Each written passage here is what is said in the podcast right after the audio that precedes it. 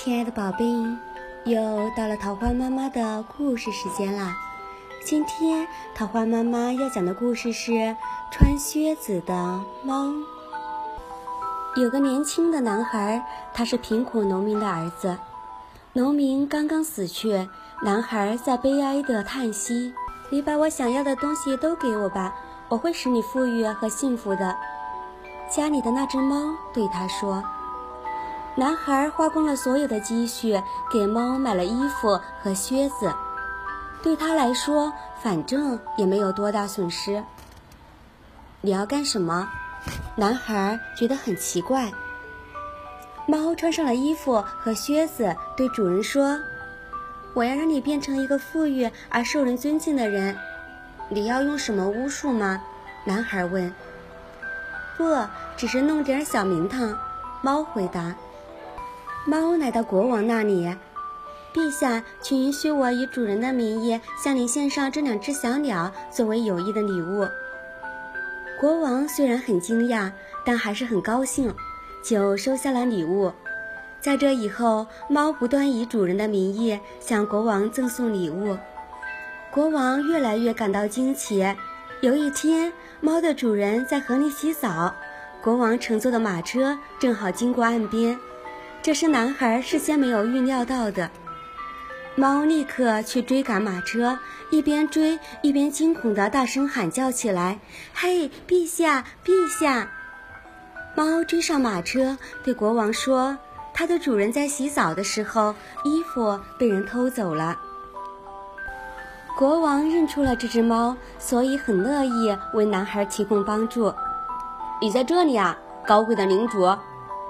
国王对男孩说：“男孩感到很惊讶。”国王说完话，就向他介绍自己的女儿。男孩不知道说什么好，他总不能说自己是一无所有的吧？他想，这只猫在玩什么把戏？这会儿功夫，猫来到一个妖精的城堡，对妖精说：“你的魔法跟我相比，简直不值一提，我比你强多了。”猫向妖精提出挑战，看谁能变成老鼠。妖精太过盛气凌人了，他完全没有思考，傲慢而愚蠢的变成了一只老鼠。妖精还没有明白怎么回事，猫就一剑刺死了他。这座城堡和这个妖精所拥有的一切，现在就属于他了，也就属于它的主人了。这时候，它的主人还在懊悔。哎，我把自己最后的积蓄全都给了这只混账的猫。他正要向国王说出一切真相时，突然看见猫在向他们招手呢。猫带着他们来看妖精的城堡和领地，请看吧，各位大人。猫用和蔼的口气说：“你们的领地真漂亮。”国王惊叹道。国王认为，一位如此慷慨和富裕的领主。却这么淳朴谦虚，于是对男孩大加赞赏，还把自己的女儿嫁给了他。就这样，这只足智多谋的猫让一个不幸的农民儿子成了世界上最幸福的人。